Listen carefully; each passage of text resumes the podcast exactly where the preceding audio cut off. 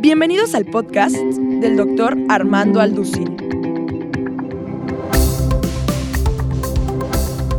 Hoy estudiaremos el tema La genética de Satanás.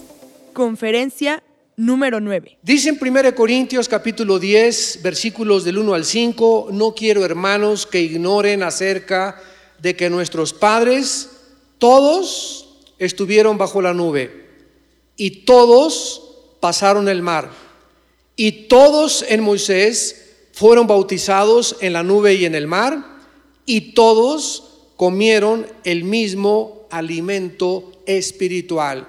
Alimento espiritual, no alimento físico, ojo, alimento espiritual. Y todos bebieron la misma bebida espiritual. Dos veces en este pasaje se enfatiza que Dios hace cientos de siglos les envió a los seres humanos que le estaban siguiendo en el desierto comida y bebida que no tenía su origen en este mundo. Cuando dice alimento espiritual y bebida espiritual, es espiritual porque su origen no es en este mundo. Qué interesante. Y bebieron de la vida espiritual porque bebían de la roca espiritual que los seguía y la roca era Cristo. Pero de los más de ellos no se agradó Dios por lo cual quedaron postrados en el desierto. Y en el libro de Judas, que está antes del Apocalipsis, para que no anden buscándolo por el libro del Éxodo,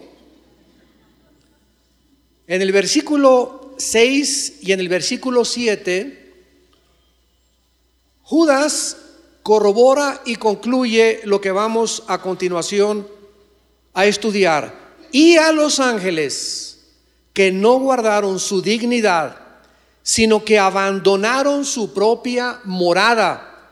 Los ha guardado bajo oscuridad en prisiones eternas para el juicio del gran día, como Sodoma y Gomorra y las ciudades vecinas, las cuales de la misma manera que aquellos, o sea, se está refiriendo a los ángeles, los sodomitas, de la misma manera que los ángeles, habiendo fornicado e ido en pos de vicios contra naturaleza, fueron puestos por ejemplo, o puestas por ejemplo, sufriendo el castigo del fuego eterno.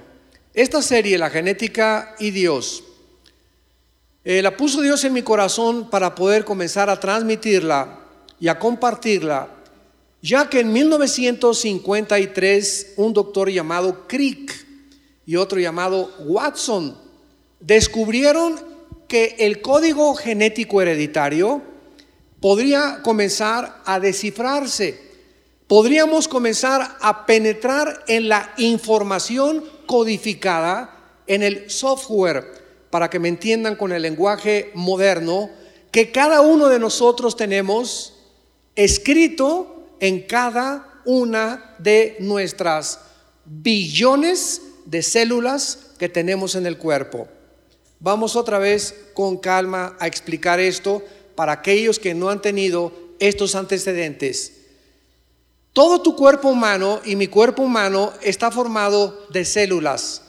Estamos hablando de billones de células. Las células son partículas microscópicas donde se encuentra un núcleo, donde se encuentran cromosomas y donde se encuentra el código ADN, que en el lenguaje científico se llama el ácido, ¿verdad? Sulfo, dexo ni ribocleico.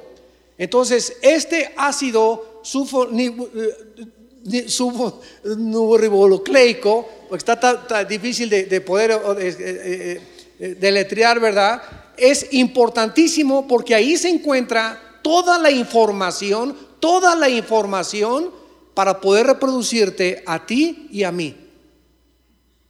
En otras palabras, en cada una de nuestras células se encuentra la información de Juan Pérez, de Armando Escándalos, de Rodrigo eh, eh, Martínez, donde cuántas eh, células tienes en tu cuerpo, el color de tus ojos, la cantidad de pelo que tenemos, la estatura que vamos a, desarrollar, eh, los lunares de tus bisabuelos, las herencias, todo se encuentra totalmente codificado en una sola célula de nuestro organismo. Y entonces en 1953-54 el doctor Crix y Watson comenzaron ellos con el microscopio electrónico a ver que se podía descifrar este código, que solamente está formado por cuatro letras. Cuatro letras es lo que hace y contiene la información química, biológica, genética que tenemos nosotros en nuestro cuerpo. Ahora, esto es importante porque cuando comenzamos esta serie, la base de nuestra serie es Génesis 3, versículo 15, que creo que todos ya se la aprendieron de memoria. En Génesis 3, versículo 15, Dios lanzó una maldición y una bendición. Y dijo en Génesis 3:15 Dios a Satanás o la serpiente, que la semilla de Satanás. Y la palabra semilla, por eso la Biblia es más científica que la ciencia de mañana en la mañana. La palabra semilla es la palabra hebrea sera, de donde se traduce a semilla, descendencia o linaje. Entonces, con cuidado. Dios le dice a Satanás que la semilla de Satanás, el esperma de Satanás. Porque la palabra cera es semilla y se tradujo en el griego esperma. El esperma de Satanás o la semilla de Satanás iba a tener Satanás una descendencia que iba a hacer tropezar al Mesías. Y la semilla de la mujer le iba a dar en la cabeza a la semilla de Satanás. Entonces encontramos en Génesis 3, versículo 15, dos semillas, ¿correcto? O dos espermas. El esperma de Satanás, el esperma de la mujer. Pero cuando comenzamos a adentrarnos en la genética, en 1860, un monje austriaco llamado Gregorio Mendel comenzó a hacer algunos experimentos con la herencia y descubrió a través de la mezcla de unos chícharos que efectivamente había leyes donde se transmitía de, de, parte de nuestros genes y de parte de nuestro ADN o el código genético, donde transmitimos a nuestros hijos, a nuestras próximas generaciones, el carácter, maldiciones, color de ojos, color de piel. Muchos de ustedes traen el lunar que tenía su bisabuelo por acá atrás. Otros dicen, son los ojos del papá. Otros dicen, es la, nariz de cotorra de su mamá.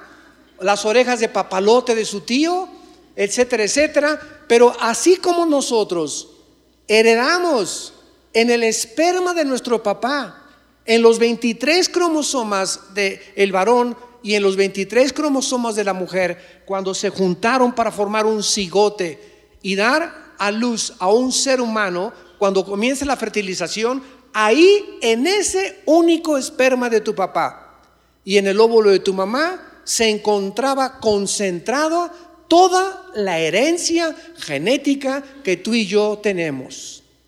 Bueno, así como se transmite y ya está comprobado que se puede transmitir maldiciones, bendiciones, cuestiones físicas, color de ojos, estatura, color de piel, etcétera, etcétera, de la misma manera en Romanos 5:12, el apóstol Pablo escribió hace dos mil años, de la manera como el pecado entró al mundo por un hombre y la muerte pasó a todos los hombres por cuanto todos pecamos. Vean lo que dice hace dos mil años el libro de Romanos, escrito por el apóstol Pablo, que la muerte entró al mundo por un hombre. Y esto no es verdad bíblicamente.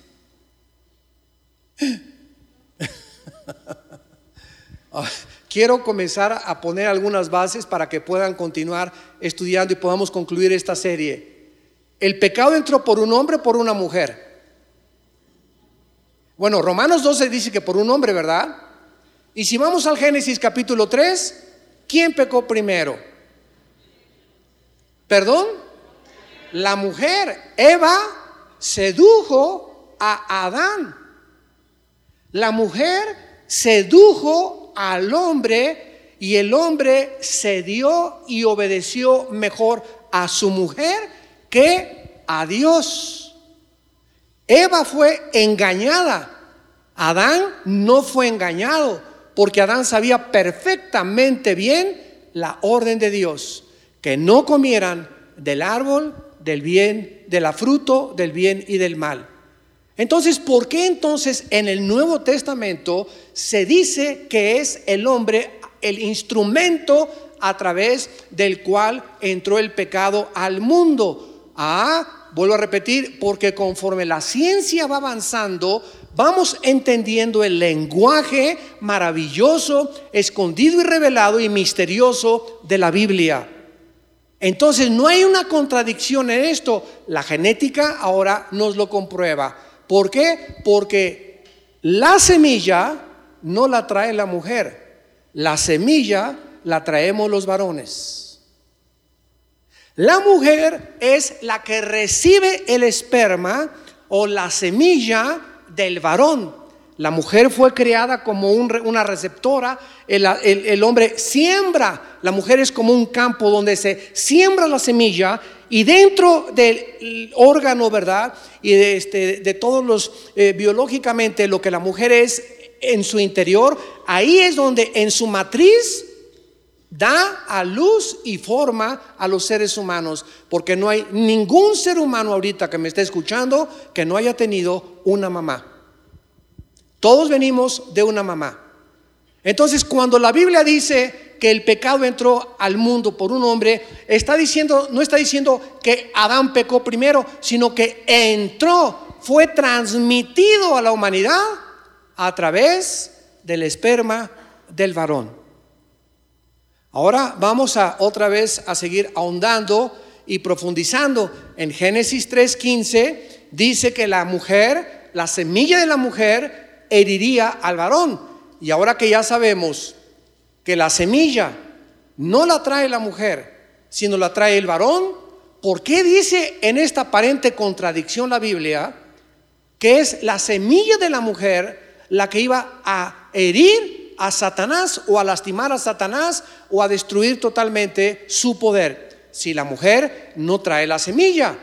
Oigan, señores teólogos, ustedes que escribieron la Biblia, oye Moisés, aquí te falló algo, aquí debiste haber dicho que la semilla del hombre, porque la mujer no trae la semilla. Ah, Moisés no se equivocó, damas y caballeros, otra vez, simplemente significa que al decir Dios que la semilla de la mujer heriría a la cabeza de Satanás, Dios estaba profetizando el nacimiento virginal del Hijo de Dios. Esta es la razón por la cual cuando María es visitada por el ángel, Gabriel, le dice, vas a ser mamá. Y María le dice al ángel, oye, pero si José y yo no hemos tenido relaciones, estamos desposados. La palabra desposado significa comprometidos a casarse, porque hasta que no se casaran, ella no podía eh, procrear a ningún hijo, ya que sería acusada de mujer adúltera. Y a los adúlteros los mataban a pedradas. Y Dios escoge a una muchacha entre los 14 y 17 años. ¿Cómo sabemos que María tenía entre 14 y 17 años? Porque la palabra alma que se tradujo virgen en el libro de Isaías la virgen concebirá, la palabra alma en el hebreo significa una doncella entre los 14 y 17 años de edad. Entonces María no tenía más de 17 años de edad cuando ella quedó embarazada. Yo me acuerdo que antiguamente, no tan alto, hace dos mil años, ¿verdad? Pero todavía mi mamá, mi mamá fue a los 16 años se casó. Antiguamente, ¿verdad? Hace 40, 50 años las muchachas a los 14, 15, 16 años de edad ya se casaban. Ahora ya es diferente, ya se casan a los 18, 20, 25, ¿verdad? Y bueno, ya ha cambiado la, situación un poco más. Pero cuando María recibe la visita del ángel, el ángel le dice, no te preocupes María, yo sé que no has tenido relaciones con José, el Espíritu Santo te va a cubrir. Y el santo ser que van a nacer en tu vientre no es y no proviene, ¿verdad? De la semilla del esperma de José, sino que ese esperma, ese eh, cromosoma, las mujeres tienen cromosomas XX, los hombres tenemos cromosoma XY. Tenemos un cromosoma sexual que no tienen las mujeres, el Y. Entonces, ese cromosoma Y, que es por lo cual tú naciste varón y yo también varón, cuando mi mamá se embarazó, el Y fue el que fecundó el óvulo de mi mamá. Y cuando es la X es cuando nacen las mujeres, porque las mujeres son XX, nosotros somos XY. Entonces, ese cromosoma, que es el que iba a dar lugar al nacimiento de un varón, porque tenía que ser varón el Salvador del mundo, no lo puso José, lo puso Dios. Dios fecundó el óvulo de María para que cuando Jesús naciera, no naciera, el pecado entró al mundo por un o mujer, por un hombre. Entonces Dios hizo a un lado el esperma, la semilla del varón, para que cuando naciera Jesucristo, no naciera contaminado con el pecado. Jesús no podía nacer infectado como nacimos tú y yo desde Adán. Todos los varones, síganme con cuidado, todos los varones, desde Adán hasta ahorita, en julio del siglo XXI del año 2012, todos los varones hemos heredado el cromosoma Y de Adán, infectado, todos los varones. Esto no quiere decir que la mujer no tenga pecado, claro que la mujer también tiene pecado, somos pecadores hombres y mujeres, pero aquí lo que la Biblia nos trata de revelar es que es el hombre el transmisor del pecado. Si pudiéramos ahorita a 10 mujeres en una isla y estuvieran ahí en esa isla durante 50 años, se acababa el pecado en el mundo. Entre ellas vivirían en pecado nada más, pero no podrían reproducirse entre ellas solas, ¿verdad? Porque la mujer necesita al varón para poder reproducirse. Pero el momento en que los varones se acaben, en ese momento, ¿verdad? Ya no habría la propagación del pecado, porque el varón es el que transmite a través de la semilla el pecado. Entonces nos damos cuenta de la sabiduría maravillosa de Dios. Cuando Dios le dice en Génesis 3:15 a, este, al diablo que la semilla de la mujer, ahí estaba Dios profetizando que esa semilla, aunque la mujer no la trae, esa semilla iba a ser algo milagroso. El Mesías nacería en el mundo milagrosamente. Gloria a su nombre. Me emociona todo esto. Ahora vamos a, a 1 Corintios capítulo 10, eh, a nuestro pasaje, y vamos a ver aquí de qué forma, a la luz de la genética, para poder explicar, ¿verdad?, todo lo que pasó en Génesis 6 y unos dicen que los ángeles no se pueden mezclar con los seres humanos y que si el anticristo va a ser un clon, que si el anticristo va a ser algo híbrido, que si va a haber una mujer satánica que va a dar a luz al anticristo y que si el anticristo va a ser homosexual, de acuerdo a Daniel capítulo 11, versículo 35 al 37, etcétera, etcétera. Y todas estas preguntas que no tenían respuesta hace 30 años, 40 años, cuando no se había descubierto el código genético ni tampoco se había podido descifrar como se está descifrando actualmente, ni hemos visto tampoco de qué forma los demonios pueden entrar y alterar nuestro ADN. Estamos hablando de que estamos rodeados de criaturas espirituales que tienen acceso a este mundo físico, material, terrenal. Nosotros estamos en desventaja porque los seres humanos estamos limitados dentro de cuatro dimensiones. Y no podemos tener acceso al mundo espiritual más que a través de la Biblia. La Biblia es el único libro, el único libro de los billones de volúmenes de literatura que existen que nos quita las cortinas y nos revela la existencia del mundo espiritual, de las criaturas que nos rodean y del el destino de los seres humanos espiritualmente hablando también. Como el diablo quiere, ¿verdad?, de alguna manera desviarnos de la Biblia, pues el diablo ha inventado libros de satanismo, libros de brujería, libros de tu padrino Walter Mercado, libros de astrología, libros que la cienciología, que la que, que Rosacruces y de todas estas sectas satánicas que han surgido y para poder meterte y que hacer menjurjes y que limpias, etcétera, etcétera, para poder hacer al ser humano que no busque en la Biblia la realidad del mundo espiritual, sino que lo busque equivocadamente. Y por eso baja el Hijo de Dios del cielo al mundo y nos dice el día que ustedes conozcan la verdad. Y Jesús dijo que Él era la verdad. La verdad los hará libres.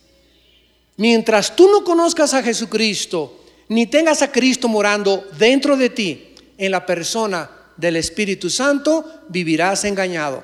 En astrología, en brujería, en limpias, en tantas cosas porque no conoces la verdad revelada en la Biblia. Muy bien, la Biblia nos revela que cuando Cristo vino al mundo, lo primero que enfrentó fue al mundo espiritual que había o trataba de apoderarse de los seres humanos. Y encontramos que Cristo cuando comienza su ministerio, no se metió a una cantina, ni se metió a un prostíbulo, ni se metió a, se metió a una sinagoga donde se supone que vivían y estaban los persinados, como decimos vulgarmente, ¿verdad? Los religiosos. Y ahí en la sinagoga, no en la cantina, no en los prostíbulos, ahí en la sinagoga, el lugar donde se supone que los religiosos adoraban a Dios, estaban endemoniados. La religión había sido capturada también por el diablo en los tiempos de Cristo.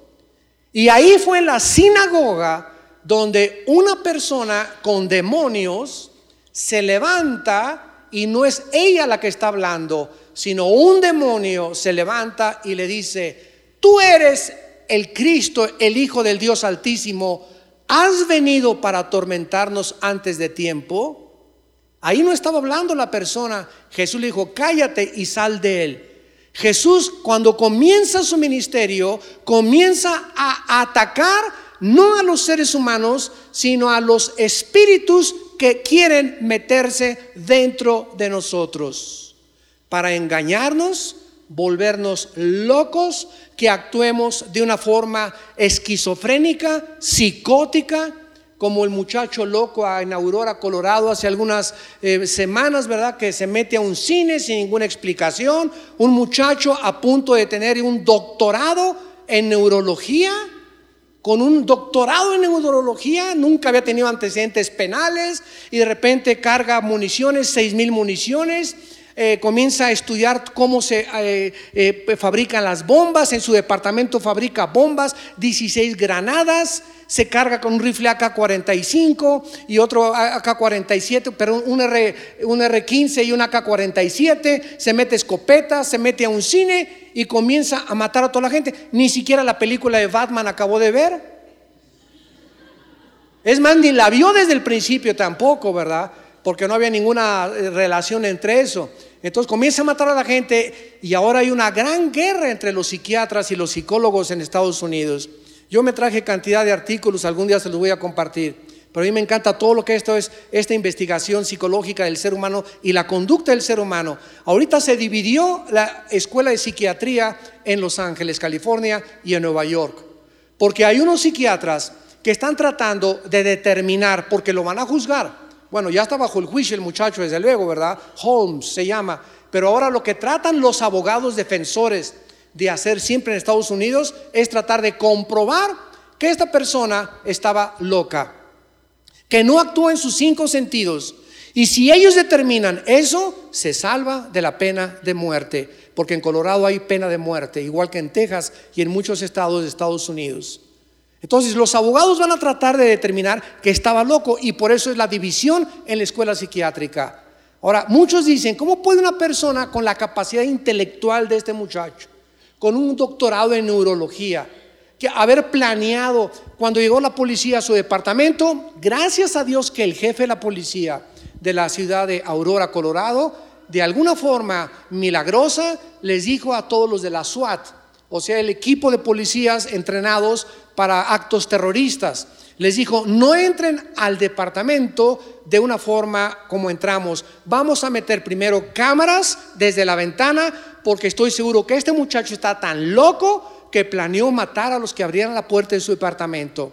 Y gracias a esta corazonada del jefe de la policía, que metieron cámaras a través de una escalera hidráulica y vieron que estaba sembrado y totalmente alambrado su departamento para que el que abría la puerta iba a volar el edificio entero. O sea, este muchacho no tenía por intención matar solamente a los del cine, sino quería también matar a todos los que vivían en el edificio cuando abrieran la puerta de su departamento. Entonces, los psiquiatras dicen, ¿estaba o no estaba loco? Porque esta, esta inteligencia es, le hicieron un examen de IQ, que es el coeficiente intelectual, y alcanzó el grado más alto de inteligencia intelectual este muchacho. O sea, era un muchacho inteligentísimo, sabio, ¿verdad? Para haber hecho todo lo que hizo. Entonces no estaba tan loco como, como creen. Pero aquí hay un elemento muy importante que los psiquiatras y los psicólogos no pueden percibir espiritual. Durante todo este tiempo este muchacho actuó con una sabiduría diabólica. Sin embargo, cuando llega la policía, él se entrega. Y de acuerdo a los criminólogos que estudian los asesinatos en masa en Estados Unidos, descubrieron, ¿verdad?, que el 99% de los asesinos en masa, de los que matan como en Columbine, Colorado, también dos muchachos de 17, 15 años que se metieron a matar a todos los estudiantes y a los maestros, el 99% se suicidan, se quitan la vida de lo loco que están, de lo endemoniado que están. Pero este muchacho salió del cine y se entregó y les dijo que él era el Joker que él era el Joker, el de la película anterior de Batman. Y saben ustedes que el que hacía de Joker o el bromista en la antigua película de Batman murió de una sobredosis de drogas. Y filmó mientras él hizo la grabación de Batman, drogado totalmente, endemoniado. Por eso iban a punto de darle un Oscar de la actuación tan maravillosa que él tuvo. Entonces, este muchacho sale del cine, se entrega y de repente cambia su personalidad. Y cuando lo llevan al juzgado en la primera sesión, este muchacho está como divagando, no contesta, está como ido totalmente, como bruto, ¿verdad? Como tonto, como un tarado mental. Ya no era la persona de hace dos o tres horas, era otra personalidad. La psiquiatría le llama desórdenes múltiples de la personalidad. Ah, pero nosotros sabemos, de acuerdo a la Biblia, que los demonios que están a nuestro alrededor nunca poseen a ninguna persona las 24 horas. Los demonios pueden entrar en tu vida de las 3 a las 6 de la tarde y a las 6 en punto se van a tomar el café. Y tú actúas normalmente y otra y llegan a las 3 de la tarde y eres una persona que no eres algo te notan tus amigos o muy poca gente es tan eh, observadora para poder hacer esto, pero se llama una personalidad esquizofrénica. Esquizofrenos en el griego significa mente dividida. Y esta es la razón por la cual la Biblia nos manda a nosotros ser puros de corazón y ser íntegros. ¿Qué significa? Que eres igual aquí en la iglesia. Y la cara que pones aquí de San Anselmo, ¿verdad? Y de San Crisóstomo, no es la cara que le pones a tu esposa ni la que tienes en tu casa. Ah, cuidado. Cuando eres una persona en la oficina, eres una persona en la iglesia y eres otra persona con tu familia. Cuidado porque cualquier persona que tiene esta conducta que cambia y que no es la misma, integral significa que está unida. La mente integral es cuando está unido. Desintegrado es cuando comienzas a desvariar. Cuando comienzas a hacer cosas que no van de acuerdo a tu personalidad. Las haces de acuerdo a tus amigos, eres una persona, con otra gente eres otra persona, a tu pastor le pones cara de San Crisóstomo, llegas a, a la iglesia con cara de santo, pero no es esa tu personalidad, estás ocultando lo que tú eres. Y cualquier forma de ocultar nuestra personalidad es demoníaco. Es de origen demoníaco. Dios quiere que seamos sinceros, abiertos y transparentes. Y que no le digas a una persona, ¿cómo está? Qué bonito su vestido de Doña Chole. Y te voltees, parece china poblana. O sea, hace media hora acabas de dar una faceta de tu personalidad que no eres tú.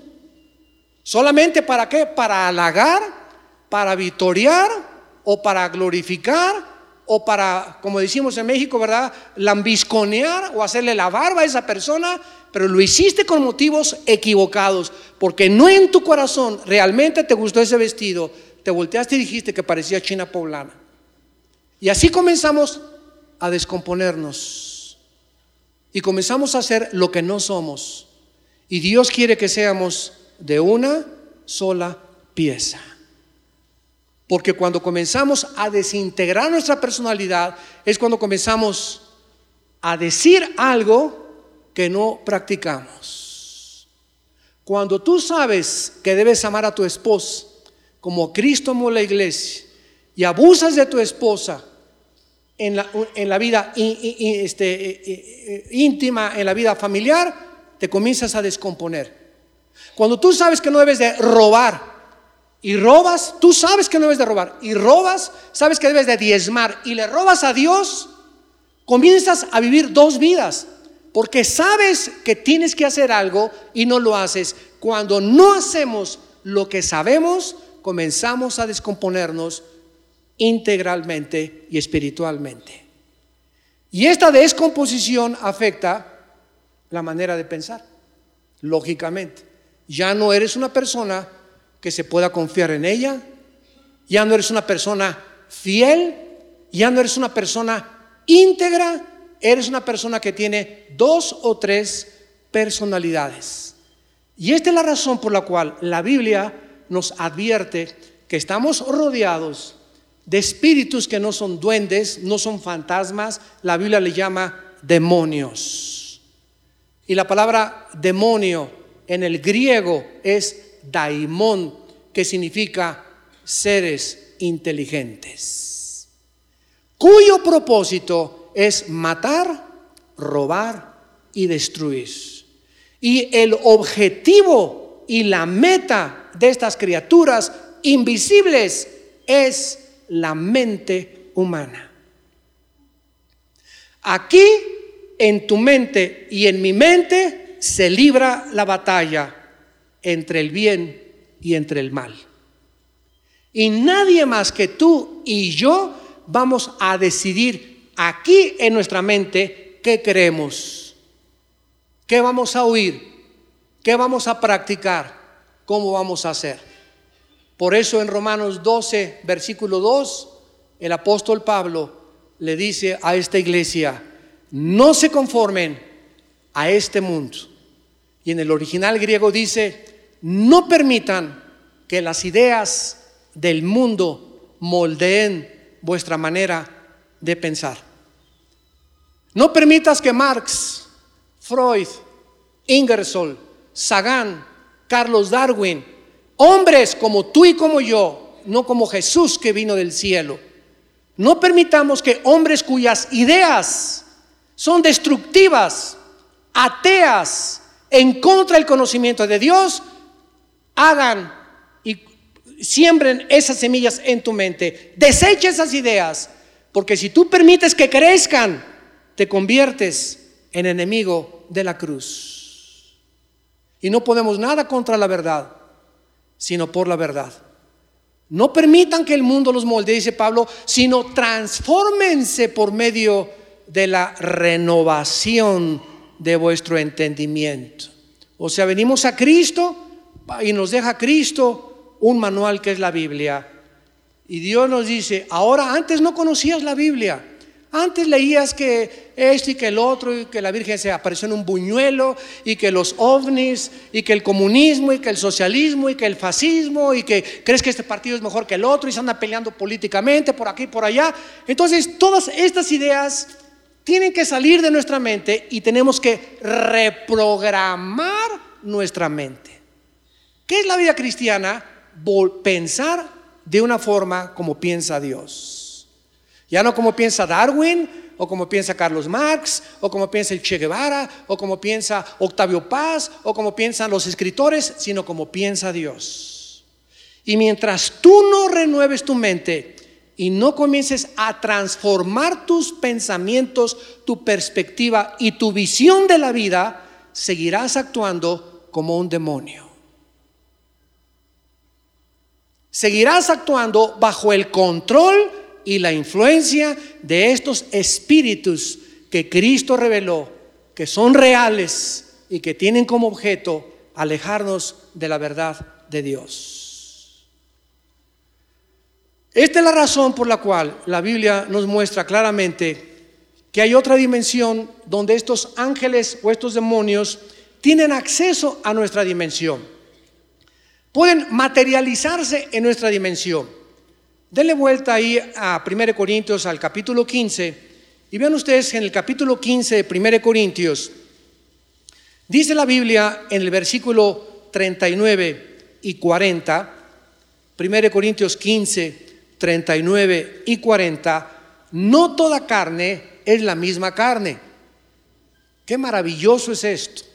Sino que una carne es la de los hombres, otra es la de los bestias, otra la de los peces y otra es la de las aves. Sin salirnos de nuestras cuatro dimensiones, estamos rodeados de cuatro tipos de carnes.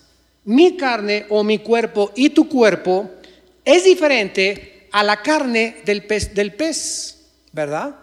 Los peces tienen carne, pero tienen, yo no tengo escamas. ¿Tú tienes? Bueno, los peces tienen escamas y tienen aletas.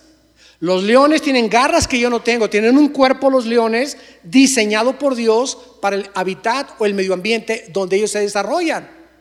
Y tenemos las aves que tienen otro cuerpo con plumas diferente a los peces, a la de las bestias y a la de los hombres. Cuatro tipos de carnes diseñó Dios. Qué maravilloso es Dios. Qué creador más admirable tenemos. Pero esto es en el mundo físico. Versículo 40. Y, y hay cuerpos celestiales y cuerpos terrenales. Entonces, la carne de los ángeles es diferente a la carne de nosotros. Los cuerpos de los ángeles pueden salir de nuestro mundo, viajar en el espacio a la velocidad tres, cinco veces más que la luz y llegar a este mundo con los cuerpos que tienen estas criaturas, tanto los ángeles de Dios como los ángeles caídos y los demonios, tienen cuerpos que pueden entrar a este mundo y hacerse como nosotros. Se pueden materializar. el ángel que se le apareció a María, María lo vio, ¿verdad? Era un materializado. En Génesis 18, tres ángeles, entre uno de ellos era Jehová se acerca Abraham y dice la Biblia que los ángeles comen y comieron con los cuerpos que tienen. Nosotros con el cuerpo que tenemos no podemos salir de estas dimensiones porque dice Corintios 15 que la sangre y la carne no pueden heredar el reino de Dios. Entonces yo no puedo subir al cielo con este cuerpo porque me deshago, me desintegro. No fue hecho para vivir más que bajo las dimensiones del planeta Tierra. Ni siquiera en la Luna ni en Marte. Fuimos diseñados por Dios. Hechos capítulo 17, para que aquí habitáramos en la faz de la Tierra. Pero los ángeles sí pueden entrar a nuestra dimensión, se pueden meter a nosotros, pueden alterar nuestra manera de pensar, pueden alterar tu hígado, tu corazón, tus neuronas cerebrales. El endemoniado gadareno tenía fuerza, se metieron a sus músculos y le dieron fuerza 10 veces más que la de Rambo, 50 veces más que la de Sansón. Era un hombre que sin los demonios era normal, pero con los demonios dentro rompía cadenas como si fueran ligas. Andaba por los sepulcros, se quitaba la ropa, se quería suicidar, se quería matar. Pero recuerden que el Gadareno, como lo dijimos anteriormente, las 24 horas del día no estaba poseído, porque estaba en tiempos en las que era consciente y en el tiempo en que estuvo consciente, él se acercó a Jesucristo. Entonces, no hay tal cosa como endemoniado las 24 horas del día. A lo mejor, por eso, de las 12 de la noche a las 2 de la mañana, aullas como coyote. Porque es la hora en que te poseen, ¿verdad? O a lo mejor por eso, no sé si lo has notado, o de las 6 de la tarde a las 10 de la noche, es cuando peores pensamientos malignos tienes en tu mente. En todo el día no pensaste nada, pero llegaron las 6 de la tarde o las 8 de la noche y comenzaste a tener pensamientos que dices, Dios mío, yo no quiero ni siquiera pensar en esto y comienzas a ser atormentado. ¿Por qué? Porque comienzas a darte cuenta que estas criaturas son reales y tratan de influir en tu mente para destruir nuestra vida interior. Ahora, vean ustedes en el libro del Éxodo, capítulo 16. Éxodo capítulo 16.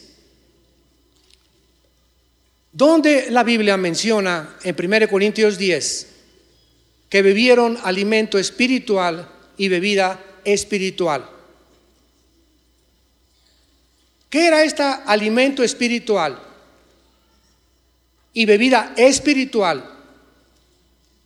que comieron y bebieron en el desierto y que no tenía su origen en Dios. Dice así, Éxodo capítulo 16, versículo 31 y 32. Y la casa de Israel lo llamó maná. ¿Saben qué significa maná? ¿Qué es esto? ¿Y quién era el maná en el Nuevo Testamento? Juan capítulo 6, ¿qué dijo Jesucristo? Vuestros padres comieron el maná, alimento que les dio Moisés, pero yo soy el verdadero pan de vida que les da la vida espiritual. Entonces cuando llegó Cristo al mundo dijeron, ¿qué es esto? ¿Quién es este? ¿Con qué autoridad hace eso? Él era el maná, él era el pan que descendía del cielo para alimentarnos interiormente. Pero vean ustedes lo que dice, que es lo que nos interesa. Lo llamó maná. Era como semilla de culantro, blanco y su sabor como de hojuelas con miel. Y dijo Moisés, esto es lo que Jehová ha mandado, llene de un gomer de él, guárdelo para sus descendientes, a fin de que vean el pan que yo les di a comer en el desierto cuando lo saqué de la tierra de Egipto. Este maná, esta comida, bajó del cielo. No era con flex, no era avena, no era cebada, no era nada que los hombres hubieran producido. Era algo que Dios mandó del cielo. Sigan con cuidado esto. Y estas hojuelas, este maná contenía todos los nutritivos, las vitaminas, los minerales que el cuerpo humano necesita para que pudieran ellos mantenerse vivos durante muchos años en el desierto. Así como la leche de la mamá. Por eso las mujeres que, que acaban de tener hijos, les recomendamos siempre, alimenta a tu hijo con tus pechos por lo menos un año, mínimo.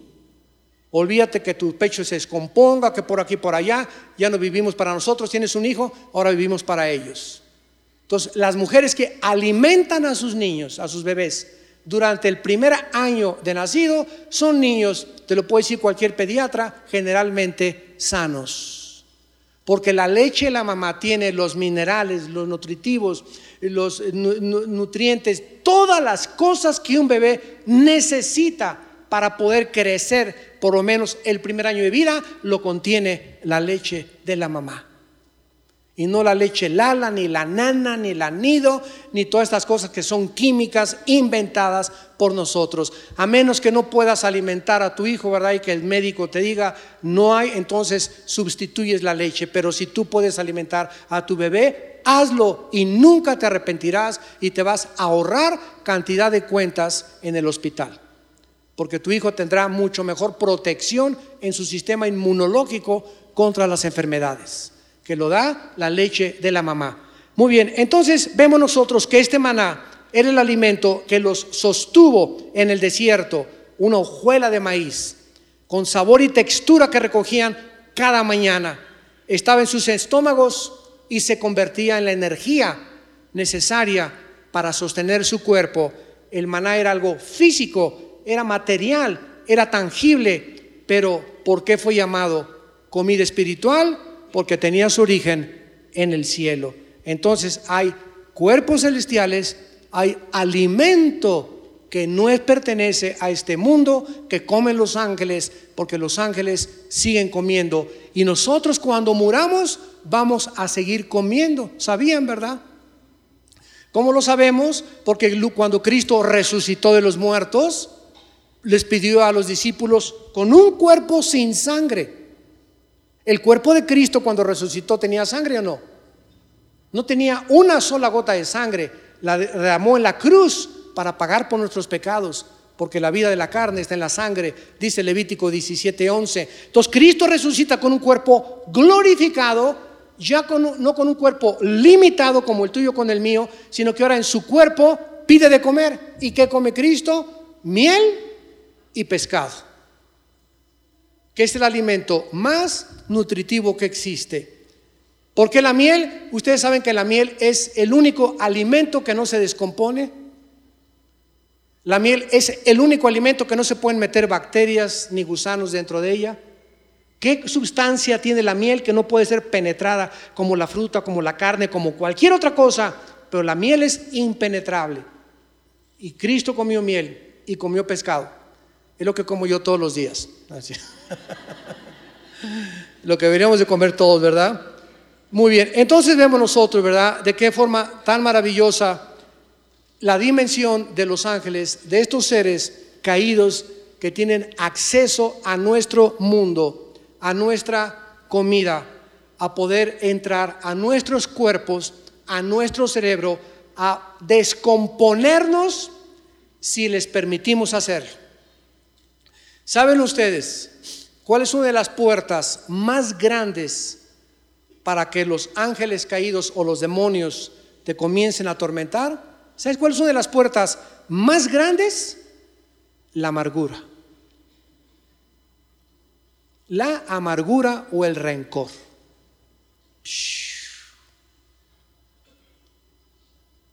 No la, la, pornografía, claro que sí, ¿verdad? Hay otros pecados, la borrachera y lo que tú quieras, pero una de las puertas más sutiles que les abres tú para que ellos comiencen a atormentarte y a hacer un infierno de tu vida es la amargura, la falta de perdón.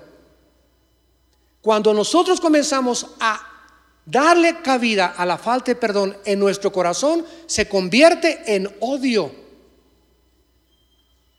Porque a esa persona o a esas personas que te lastimaron o que no estuviste de acuerdo con ellas, sin que te des cuenta, las comienzas a odiar. ¿Cómo sabes cuando ya no es amargura y rencor y es odio? Porque cuando comienzas a hablar mal de ellas, cuando comienzas a hablar mal de una persona, te das cuenta que lo haces porque la odias en tu corazón. Y hablas mal porque le deseas el mal que tú estás propagando de esa persona.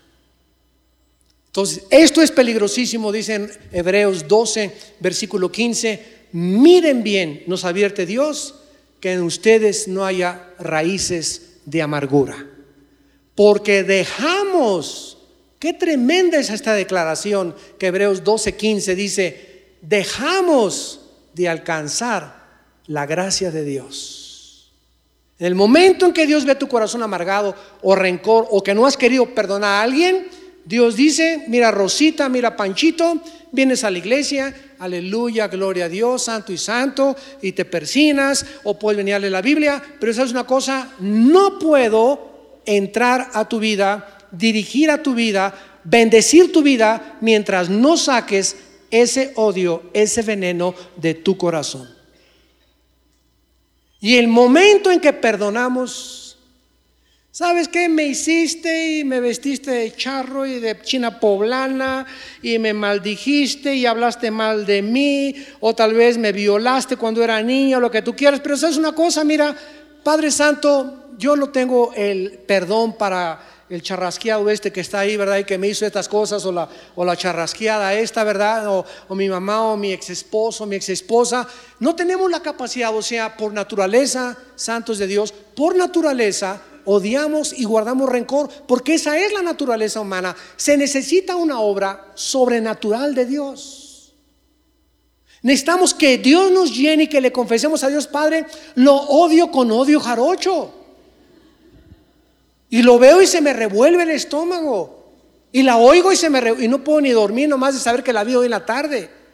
Y fui a Plaza a Galerías ahora y por eso le dije así, Fuchi, ni, la, ni la saludé. Y me hice el tonto para no saludarlo. Y cuando comenzamos a tener esas actitudes de encontrarnos gentes, que mejor le sacamos la vuelta y no saludamos, es porque tenemos rencor en el corazón. ¿No es verdad? Y sabes que a lo, que te hayan hecho, oh, ¿cómo estás, Pancho? Y, eh, que te saquen la lengua. Bueno, pero yo te saludé, yo no te voy a quitar la vista, yo no, te veo, ¿verdad? Yo no tengo nada contra ti, no tengo nada contra nadie. Si tú tienes algo contra mí, ese es tu problema. Pero yo no quiero guardar nada contra ti, porque quiero ser libre y dejar que el Espíritu Santo siga guiando mi vida. El momento en que perdonas, cortas la ligadura que te une con esa alma y dejas que esa alma sea encargada por Dios. Te sientes libre y hasta vas a dormir mejor. Cuidado con el rencor y con la amargura, porque son venenos que impiden que la gracia de Dios pueda llenar nuestro corazón. Y finalmente, Vemos nosotros aquí en 1 Corintios capítulo 10, que dice la Biblia que, versículo 5, que de los más de ellos, de todos los que salieron, todos estuvieron bajo la nube, todos pasaron el mar, todos en esta mañana venimos a la iglesia, todos hemos oído este mensaje esta mañana, todos hemos escuchado lo que Dios nos tiene que decir, pero no todos los que hemos venido no todos los que están escuchando en este momento les ha agradado lo que han escuchado, ni todos tampoco van a hacer lo que han oído en esta mañana.